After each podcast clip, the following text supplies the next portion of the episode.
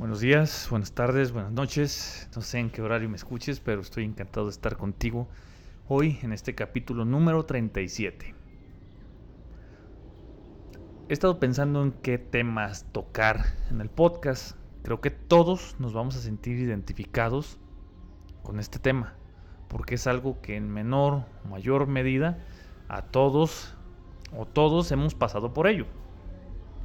Y me refiero no nada más ni menos que las crisis existenciales, cuya definición la podemos tomar como en el momento en el que nuestra existencia es cuestionada, en el que hacemos una pausa para tomar un periodo de no comprensión y que con suerte se convierte en un momento de cambio profundo. La crisis no es otra cosa más que un periodo de introspección que cada uno de nosotros puede vivir y que cada crisis en cada persona es diferente y su intensidad cambia. Si hablamos de síntomas desde el punto de vista psicológico, este nos dice que son momentos en los que de un lapso de tiempo reciente al día de hoy nos encontramos desmotivados y con muy poca ilusión ante nuevos retos o ante crecimientos o nuevas propuestas. son periodos en los que las cosas que antes nos parecían divertidas hoy nos aburren e inclusive hasta nos molestan son esos momentos donde nos sentimos insatisfechos en ciertas áreas de nuestra vida, como la pareja si tienes, la salud, la familia, el trabajo, las relaciones sociales, la economía, etc. Es donde más nos ponemos a cuestionarnos con respecto a esto, acerca si estamos haciendo las cosas bien o si no, si estamos avanzando, si no estamos avanzando y el porqué de ello. Son esos momentos de duda donde cuestionamos inclusive decisiones del pasado, irónicamente, a pesar de que sabemos que no podemos cambiarlo y a pesar de que también en el fondo somos conscientes que hoy en día somos quien somos como consecuencia o como resultado final de las decisiones que tomamos antes. Entonces estas crisis nos traen periodos de nostalgia, de recuerdos y de culpa muchas veces. De culpa por lo que no hice o por lo que debía haber hecho mejor. Porque en este momento no me gusta esa situación y me pongo a pensar que si hubiera hecho las cosas distintas me pudo haber ido mejor. La realidad es que sí te pudo haber ido mejor, pero también te pudo haber ido peor. Y es algo en lo que no nos ponemos a pensar. Cada decisión por idealismo, tiene 50% de probabilidad de que nos vaya bien. Pero tiene otro 50% que nos vaya peor de como estamos. Y es algo que no estamos viendo en ese momento de crisis. Que si tomamos esa decisión y hoy estamos aquí, puede que nos haya ido mejor si hubiéramos tomado otra cosa, pero también puede que nos haya ido peor. Estas crisis nos afectan de tal manera, nuestra psique, que inclusive somos capaces de modificar nuestros hábitos y nuestras rutinas para intentar cosas nuevas, para cambiarle un poquito y para sentir que estamos logrando algo o teniendo cosas nuevas. Las crisis son periodos en los que emocionalmente no estamos bien y que nos cuesta encontrar las palabras para describirlo. Pero aquí también te digo, las crisis existenciales son un momento de, de introspección profundo, en el que podemos preguntarnos qué hemos hecho mejor y qué no hemos hecho mejor. Si todo lo que estamos haciendo nos está encaminando hacia donde queremos llegar o no. Y si es así, que no te encamina, es momento de replantear esas preguntas y hacerlas adecuadas que nos vuelvan a poner en el camino que nos lleva hacia donde buscamos o hacia donde queremos estar. Que a veces donde queremos estar no es donde tenemos que estar, pero lo queremos. Y aquí pues, surgen muchas causalidades del por qué tenemos que estar donde tenemos que estar y no donde queremos. Pero ese es otro tema. Las crisis nos llegan a cualquier edad. No distinguen, tampoco distinguen el sexo, si eres hombre, si eres mujer, si tienes 20 o si tienes 50. Se supone que estas crisis son momentos de cuestionamiento para modificar los aspectos de la vida que no nos gustan y que queremos cambiar. Y estos puntos son aquellos que nos rondan por la cabeza y más nos preocupan. Cabe mencionar o cabe hacer notar que no todas las crisis son iguales para cada persona y que inclusive ni siquiera nosotros mismos cada crisis es igual. Porque pudiste haber tenido una crisis a los 20 y esa crisis pudo haber sido cuestionarte si lo que estás estudiando realmente es lo que deseas estudiar, si lo amas, si no, si te va a llevar hacia donde quieres el por qué tu novia te dejó y se fue con otro, el por qué no tienes tanto tiempo para disfrutar, o el por qué no te va bien en ciertas áreas, o por qué no tienes lana para ir a cotorrear. Puede ser muy diferente la crisis de los 30, donde en los 30 te preguntes si quieres ser padre, si quieres ser madre, si vas a ser un buen padre, cuándo lo vas a hacer, si realmente la pareja que, que tienes busca lo mismo, y si tú lo buscas y ella no, ¿qué va a pasar? Si en tu trabajo tienes oportunidad de crecer, si no la tienes, ¿qué vas a hacer? Si estás ahorrando lo suficiente, si ya vives donde quieres, si, si esta persona que tiene 30 años hoy es la misma persona que quiso, que imaginabas cuando tenías 20. Probablemente no lo seas. Pero probablemente seas mejor.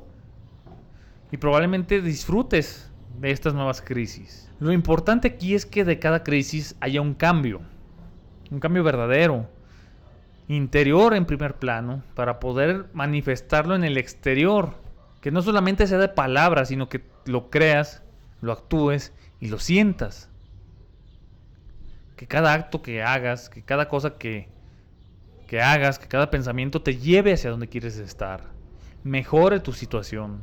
Ese debería ser el fin último de una crisis. Y no deprimirnos y culparnos por lo que ya no tenemos.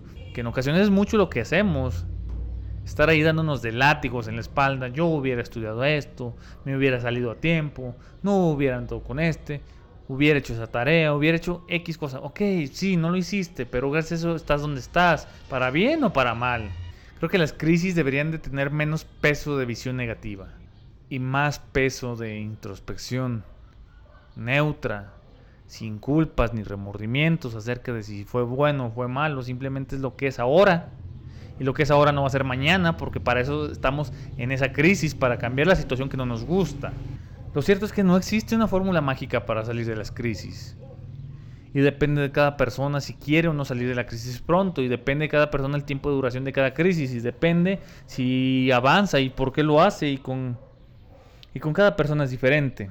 Pero algo que sí es cierto y que nos va a ayudar a salir más rápido de estas crisis, es que tengamos un autoconocimiento pleno de nosotros.